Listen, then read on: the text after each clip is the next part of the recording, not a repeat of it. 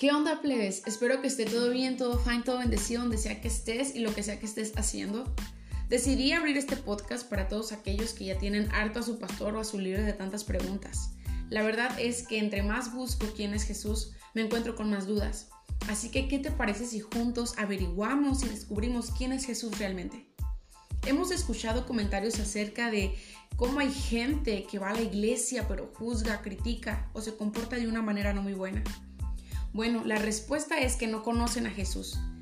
Para ser como alguien necesitas conocerlo primero. Para ser como Jesús necesitas conocer a Jesús. Espero esto sea de bendición a tu vida y recuerda que solo soy algo ordinario, que Dios lo hizo extraordinario. Dios te bendiga mucho.